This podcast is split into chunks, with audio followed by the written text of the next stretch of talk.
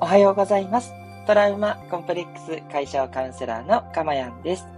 え今日もこの音声を聞いてくださって本当にありがとうございます。心より御礼申し上げます。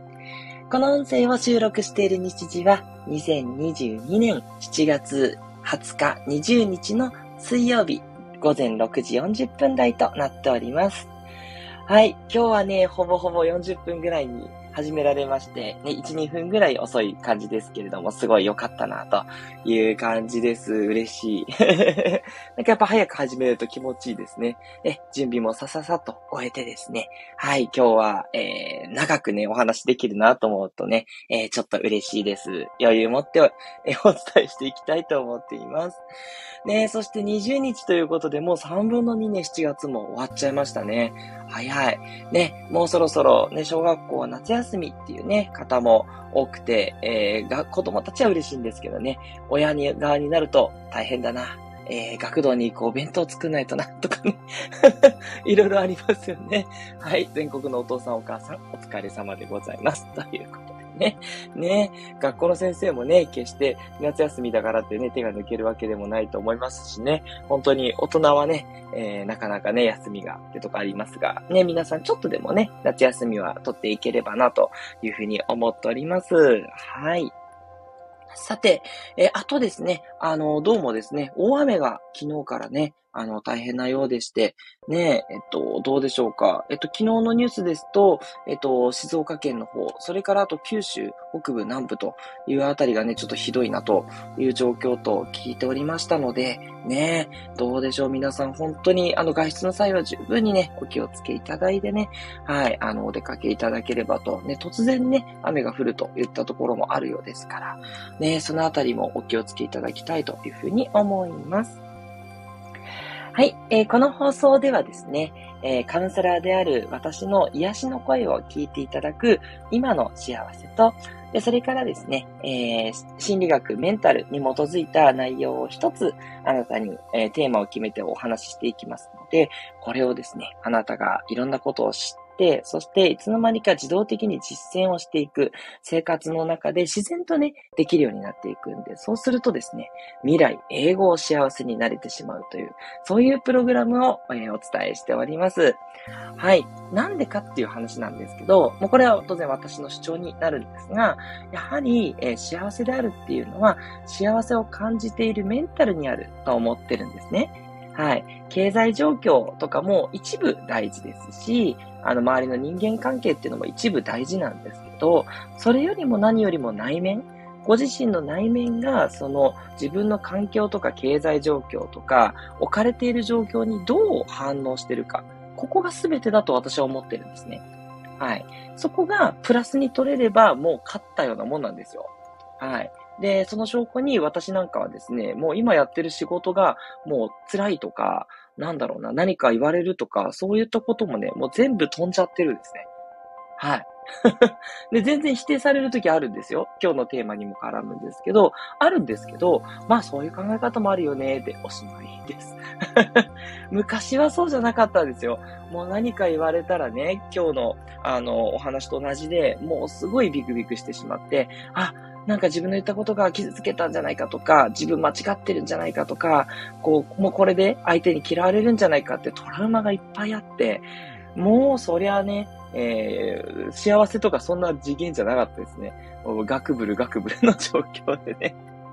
全然だったんですけど、ね、それがね、あのメンタルをやっぱどうしようもないと思って、これを学ばなきゃと思ってね、学んでるうちにすごいメンタルが良くなって、で、かつね、カウンセラーになりたいっていうね、えっ、ー、と、その自分の体験を通して、もっとね、多くの人のね、あのメンタルを救っていきたいっていう思いに変わってったんですね。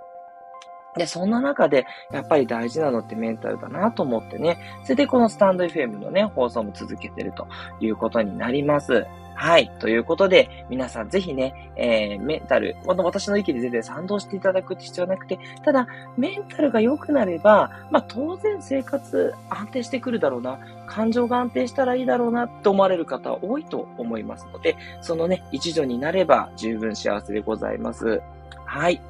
えー、ここでメッセージいただいております。哲也さんありがとうございます。で、哲也さんとはですね、あさっての金曜日、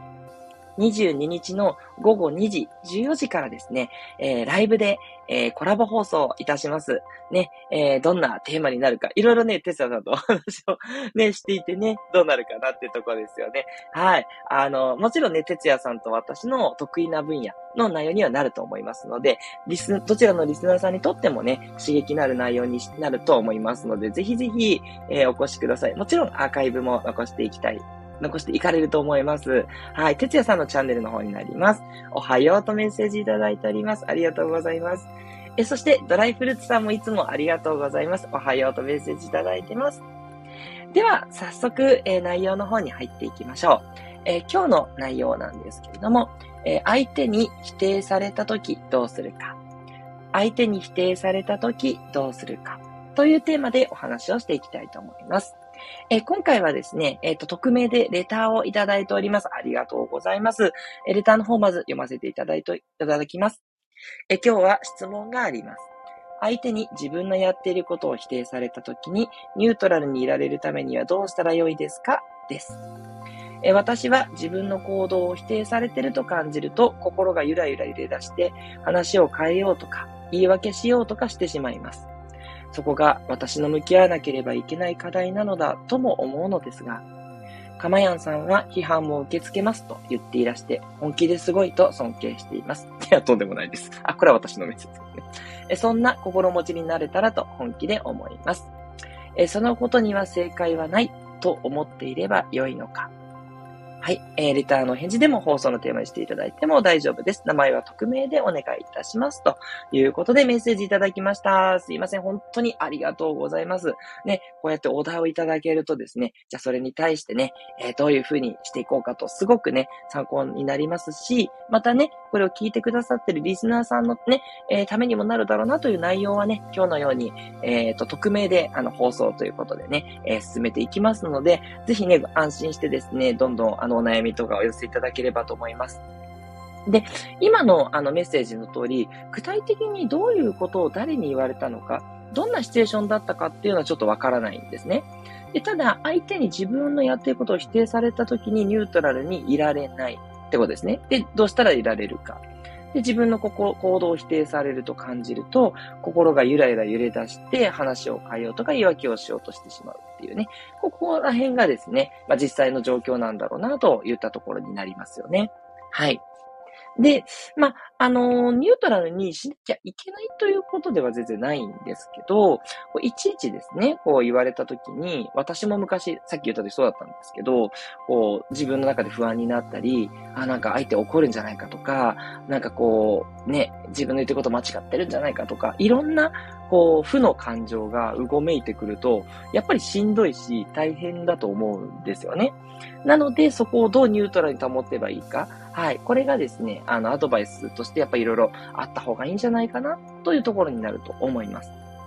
で、えっ、ー、と、いつもね、最近お話ししてるんですけど、感情をどうコントロールするかという話と、論理的にどうそこを捉えるか、まあ、お知識みたいな話ですね。の二つがですね、メンタルの時にはやっぱり重要になってきます。はい。なので、まずは感情面に向き合うっていうところからさらっとお話をしたいんですけど、感情面はですね、あの、やることって実はあまり変わらないですよ。はい。あの、不安だろうが、怒りだろうが、虚無感だろうが、あと、まあ、逆にね、こう、すごい舞い上がっちゃってしまうとかね。で、プラスのことでも一緒で、その感情を、えー、流してあげる。流すというのは、感情を切り離してあげるっていうことが大事なんですね。じゃあ、どうやったら切り離せるかっていうと、いつもお伝えしているセドナメソッドというものはすごく参考になります。セドナメソッドっていうのは感情をしっかりと感じきって、この感情を手放せますか？いつ手放せますか？というようなことを聞いていく方法になるんですね。はい。これはね、過去の放送でも何回もお伝えしているので、割愛なんですけれども、で、あの、私のカウンセリングではもうこれをさらにね、もっともっとパワーアップさせたようなものを使っていまして、はい。これちょっとね、なかなか難しいのと、ちょっといろいろと、あの、カウンセラーがいないところじゃないと難しいので、はい。あの、ここではちょっとお伝えはできないんですけれども、あの、セットメソッドがすごく近いので、それがおすすめだということと、あとは感情を流すんではなくて、えっと、落ち着かせやすくするために、瞑想をするということはおすすめです。瞑想の習慣をつけとくと、あの、感情がですね、動いても、まあ、落ち着かせようっつって、瞑想をすると落ち着いてきたりしてですね、揺らぎにくくなるんですね。まあ、これはどちらかというと、こう予防に近いですよね。はい。歯磨きをして虫歯を防ごうみたいなのとちょっと近くて、なんか言われた時に反応しにくくするみたいな、そういう効果がありますんで、あの、瞑想って結局心をニュートラルにね、持っていく方法でありますので、はい。まあ、瞑想したから、あの、感じなくなるってことではないんですけど、セドナメソッドで流してあげるの方がよくって、でも、瞑想を続けるだけでも、それなりの漢方みたいな効果はありますよって言ったところですね。はい。なので、これいつものメッセージなんで、そのあたりはね、あのー、ぜひやっていただければと思うんですけども。で、続いて今日お伝えしたいのは論理の方のお話ですね。論理の方の、えー、これをニュートラルに、自分の行動を否定された時に、どうやってそこをニュートラルに保つかっていうところの知識的な話なんですけど、まず大前提として、人の考えはそれぞれであって、いい悪いはないっていうことなんですね。はい。あの、人の考えっていうのは皆さんバックグラウンドが違って、どんなバックグラウンドで考えてるかっていうことで変わってくるんですね。なので、あの、その人がね、こう意地悪で言ってくる。まあそういうケースもあるかもしれないんですけど、ただどっちかというと、多いのは背景が違うんですね。あの、それを、ことを見た時の視点が違うので、あの、なんていうのかな、やったことに対していい悪いっていうジャッジも全然変わってくるんですね。なんで事実は一つなんですけど、それに対していい悪いっていうのは、それぞれね、え違ってくるんですね。まあ、例えばの例なんですけど、私の、えっとね、何ヶ月か前にあった話なんですけど、あの、下の、あの、子供をですね、今、えっ、と、子供園って言うんですが、まあ、いわゆる幼稚園と保育園が一緒になったような感じなんですよ。そういうところに行ってるんですよ。養護一体って言うんですけど、そういうところに行かせてるんですね。で、その子供園って幼稚園なんで、あの、基本的にその、アイウェオとかね、そういったところを、えっと、年長さんになると書かせるみたいなことをするっていうのが割と基本としてはあるんですけど、うちのその子供園って、子供が興味を持ったら書かせる。興味を持たなかったら文字を書かせないっていう方針なんですよ。で、これってどうでしょうかって言ったとこで、あるお母さんからすると、いや、小学校に行ったらみんな文字をかないと、名前ぐらいは書けないと、あの、いろいろね、お勉強で苦戦するから、あの、興味持つ持たないに関わらず、あの、一通りのひらがなとかは書けるように教えてほしいっていう考え方があるんですよ。で、一方で、その子の発育状態っていろいろあるから、その子の状態に合わせて、えっと、ね、興味を持ったらじゃあちょっと書いてみようかって言って書かせる練習をする。興味を持たなければ別に今まだ書く練習をする時期じゃないって、その子供の成長に合わせてる考え方っていいよねって受け入れる保護者もいるんですね。だから、このね、子供の発育に合わせて文字を教える教えないを判断していくっていうのも、いいっていうふうに言う人もいれば、悪いっていう人もいるんですよ。だからね、これってどういう施策を取った、どういう、えーと、方針を取っても、必ずいい考えの人、それに賛同する人と反対する人っていうのが出てくるので、まず考えにいい悪いはないっていうこと。人の批判は全然受け入れますと。ああ、そういう批判あるよねと。だけど、自分の考えもあるよね。だから、どっちにいい悪いはないし、当然優劣もないし、あの、シチュエーションが決まって、条件が決まったら、その時にどっちの方がいいかっていうことが決まっていくだけなんですね。はい。だから、さっきの話も、そういうふうに自由にした方がいい子供もいるし、自由にしちゃうと、いや、ややもすると教えてあげればよかったってなったりするので、義務的にもうやるっていうふうに教えちゃった方がいい子供のケースもあるし、私が思うのはやっぱ子供によるのかなって 思うんですよね。まあ、それも私の意見なんで、いや、子供によるとか言ってたらね、あの、そんなの、あの、無理でしょって、そんな幼稚園みたいなね、とこで一斉教育しなきゃいけない日本の教育では難しい。そうなんですよね。アメリカとかは割とそういう教育をしてるようなんですけど、日本の教育ではそんな一人一人に合わせたね、ことはできないよっていうこともあって、まあ、いろんなね、考えがあるわけですよ。この今言った話を一つとってもいい悪いってまずないってわかりますよね。で、そこで、あの、否定する、してくると、そんなことね、できるかいって言ってね、否定してくる人がいたとしたら、まあそうだよねってできないよね。でも、まあ自分の言ってることも別に間違ってない。しかも、そこで自分をこうね、あの、なんつうのかな、言ってることを、それ変えちゃうと、それって自分を尊重してないってことになっちゃうんで、それはそれでね、なんかこう、自分がかわいそうじゃないですかっていうふうに私は思うようにしています。なので、あの、自分も大切。あと、会社とかでもね、上司に言われて直せって言われることってあると思うんです、資料とか作っても。私ももちろん今でもありますしね。だけど、それって上司の考えも大事だし、自分がこう考えてきたっていう道筋も大事で、どっちがいい悪いはないですよ。もうあとはね、感情論です。こっちの方がよりね、あの、お客さんに説明した時にいいんじゃないかみたいな、もうそんな判断で資料を直していくんで、もう私は基本的に上司に言われたことで、はいはいって言って直していきます。うん。そこでね、あの、どうしてもね、どうしても違う時とか、間違ってる時っていうのは当然、やんわりとね、あ、えっとね、ここはこういうちょっと背景があるんで、こういう説明の方がいいと思うんですけど、どうでしょうかみたいなね、そういう言い方でね、あの、なんつうのかな。ああ、なるほどね。じゃあそれでいいよっていうふうに引き出す。っていうことをやっています。でも、基本は、あの、上司が言った通りにしていく。うん、それは優劣がないので、であれば、これって責任を取るのは上司なので、あの、上司が言った通りにしていく方がいいだろうな、という持論が私にあります。この意見に対しても、別に、いやいや、そんなんだったら弱いでしょと。じゃああなた何のためにいるのってのがわかんないって批判またあると思うんですよね。はい。上司に言われた通りのロボットだったらやる必要なくないとかね、思う人もいると思うし、そうだそうだって言ってね、そこで上司とかと対立しちゃうからうまくいかないから、参考になりました。上司の言う通りに自分もなるべきようにしますっていう意見の人もいるだろうしね。どっちの意見もね、いいですよ。いいも悪いもない。そこの場がうまく回ればどっちでもいいっていうことなんですね。はい。そして、で、あと背景ですね。まあ背景も今割と言いましたよね。で、どう考えるかっていうことで変わってくるんで、なんかこう、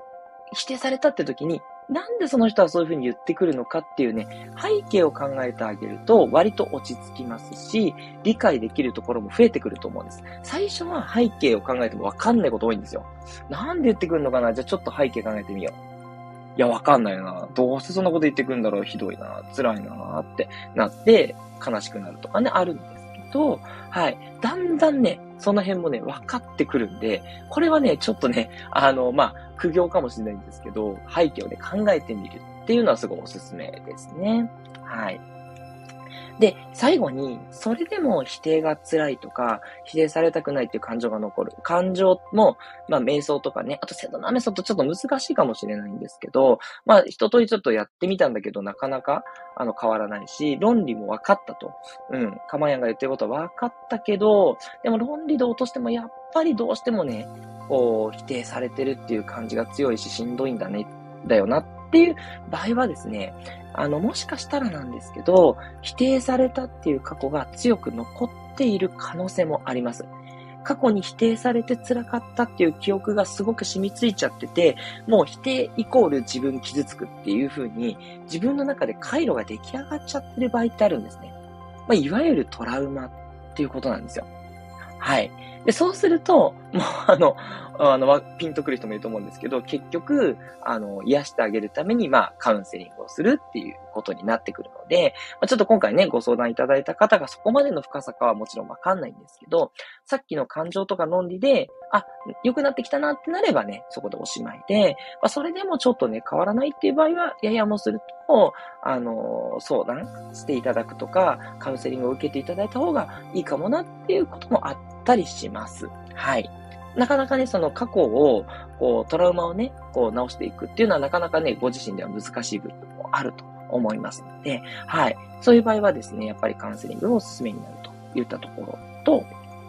まあ、あとはですね、あのー、ちょっと身も蓋もないんですけど、そのニュートラルにいられないっていう自分も認めてあげるっていうね、あの、自分を何でもいいよいいよっていうね、そういうやり方もありまして、はい、ニュートラルにいなきゃいけないっていうふうに思うと結構しんどくなってくるので、はい、そういう自分も認めてあげて否定をしないということと、あのー、そうやってね、こう、否定されてると心が揺れ出して話を変えたり言い訳をしようとする。これが結局自分を守ろうとしている役割でもあるんですよ。否定っていうところから逃げたい。いいんです、全然逃げちゃって。うん。全く問題ないです。あの、向き合うっていうことも大切だけど、逃げるっていうことも大切。これは、あの、いじめの問題とかもそうじゃないですか。そう。結局自分の心がまあいじめられてるようなもんなので、であれば、それをね、あの、否定せずにね、じゃあそこ避けようって言って、話を変えるとか、言い訳をするとか、全然いいと思うんですよ。うん。それでね、あの、このご相談してくださった方の心が落ち着くんであればね、うん、全然いいと思うし、大切なことは自分の心を守ることだと思うので、うん。すいません。これね、ご相談いただいてて大変申し訳ないんですけど、あの、身も蓋もないんですけど、別に無理にニュートラルにしなくてもいい。うん。なんで自分、こういうふうに否定されるとそこからね、あの、自分で言うこと変えちゃうんだろう。あ、全然大丈夫です。うん。そんなことで自分がないとかって思う必要は全然ないです。それだけ、もしかしたら相手のことを気遣って優しいっていうところにもあると思うし、はい。あの自分を守ろうとしてることなんで、決してね、それが間違っていることでもないと私は思うんです。うん。ということでね、今日ちょっといろいろお伝えしたんですけども、まあ、感情をね、えー、どうするかっていう話と、それから論理的にね、まあ、いい悪いはないっていう前提であり、かつ、なんでそれを言ってくるかって背景を考えると理解できるし、自分も別にそれでいいんだって思えるしっていうことを言いました。で、感情も論理も、えっと、分かったんだけど、まあ、それを後続けていってもなかなかね、落ち着かないっていう場合には、もしかしたらトラウマ的なところがあるのかなって言ったところで、あの、それを癒してあげるとか、ニュートラルにいられない自分でもいいんだよって認めていくっていうね、自己受容していくっていう方法もありますよ、ということをお伝えしていきました。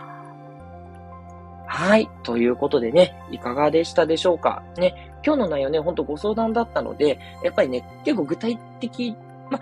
どんなシチュエーションかわかんなかったにせよ、ね、やっぱお悩みっていうことだったんで、結構ね、あの、リスナー、今聞いてくださった皆さんも、すごく参考になったとこあったんじゃないかなって思いますので、ぜひぜひね、えー、今日からね、えー、あなたはそれを知りましたので、ぜひ実践をね、えー、意識しようとしまいとですね、やっていっていただいて、はい。だんだんね、良くなっていくと思いますので、やってみてください。ご相談いただいてありがとうございました。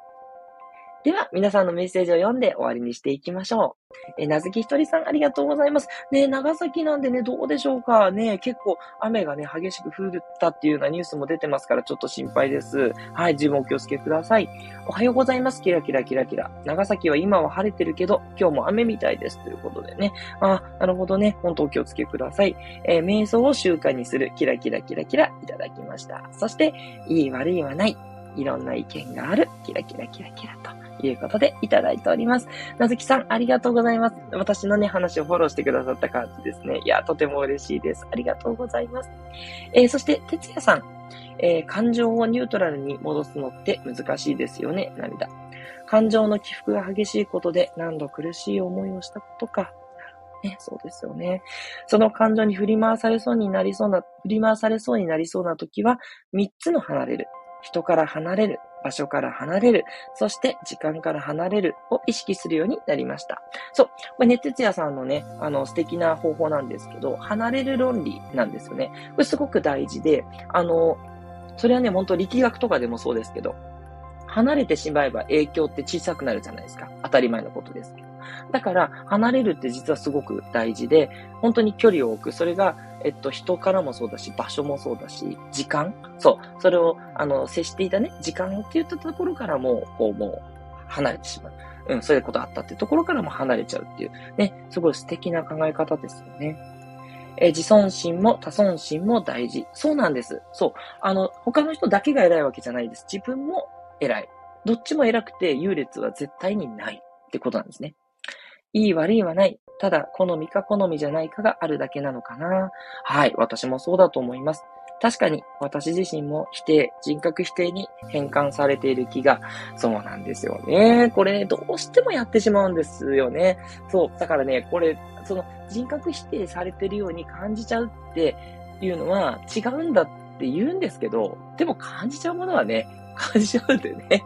そう。そこはね、あんま否定しなくていいと思います。私はね。うん。だけど、どこか頭の中では本当に人格が否定されてるわけじゃないっていうことは知識として持っておいていただきたいし、瞑想とかセドナメソッドできちんと感情をね、扱っていくと、あの、そうじゃないって言ったところも、あの、解消されていくんでですね、まあ、なかなかね、ちょっとお一人でやるっていうのは難しいかもしれないんですけど、はい、あの、理解すればそれで変わってくる部分もありますので、ぜひぜひね、感情面と論理面、両方のね、理解を進めていただけたらいいんじゃないかなって思います。そして、哲也さん、自分の悪循環から、えー、生、すいません。爆逃げ。逃げましょうでいいですかね。ごめんなさい。自分の悪循から、から抜けましょうみたいな感じですよね。そうなんですよね。そう。これがね、なかなかね、あのー、言うのはね、あの、あるんですけど、やっぱなかなかね、難しいとこもあるかなと思うんですが、できないと思ってしまうと、やっぱりできないんで、それはあの、本当引き寄せのことなんですけど、できますと。あの、ちょっとずつできるようになると思っていただきたいですね。はい、大丈夫です。もうそこは本当考え方一つなので、あの、哲也さんおっしゃる通り、悪循環から抜け出せないんだよね、と思うと抜け出せないので、そう、悪循環でちょっとずつでもね、良くなっていくと思うっていう感じでね、無理なく、えー、そういう風にしていっていただきたいなと思います。明日、実はちょっとそこをお話ししていきますんでね、どうやってその本心を変えていくのっていうね、あの、そうは言ってもね、やっぱなかなか変えられないんだよねっていうのをどうやってちょっとずつは変えていけるっていう風に思っていくのか。うん。そのあたりちょっと私なりのアプローチを話しようと思うんで、またね、明日もちょっとフォローアップしていきたいなと思います。哲也さん、えー、たくさんコメントありがとうございました。えー、ということでね、いかがでしたでしょうか？今日の内容いいなと思った方はいいねを。そして、えー、今回のようにお悩みがある方、どんなお悩みでも大丈夫ですよ。レターでお待ちしております。匿名でも匿名じゃなくても、そして、あの、ね、あの、匿名での、あの、放送してくださいとか、そういったこともできますので、何でもね、おっしゃってください。トラウマコンプレックス解消カウンセラーのかまやんでした。ではまたお会いしましょう。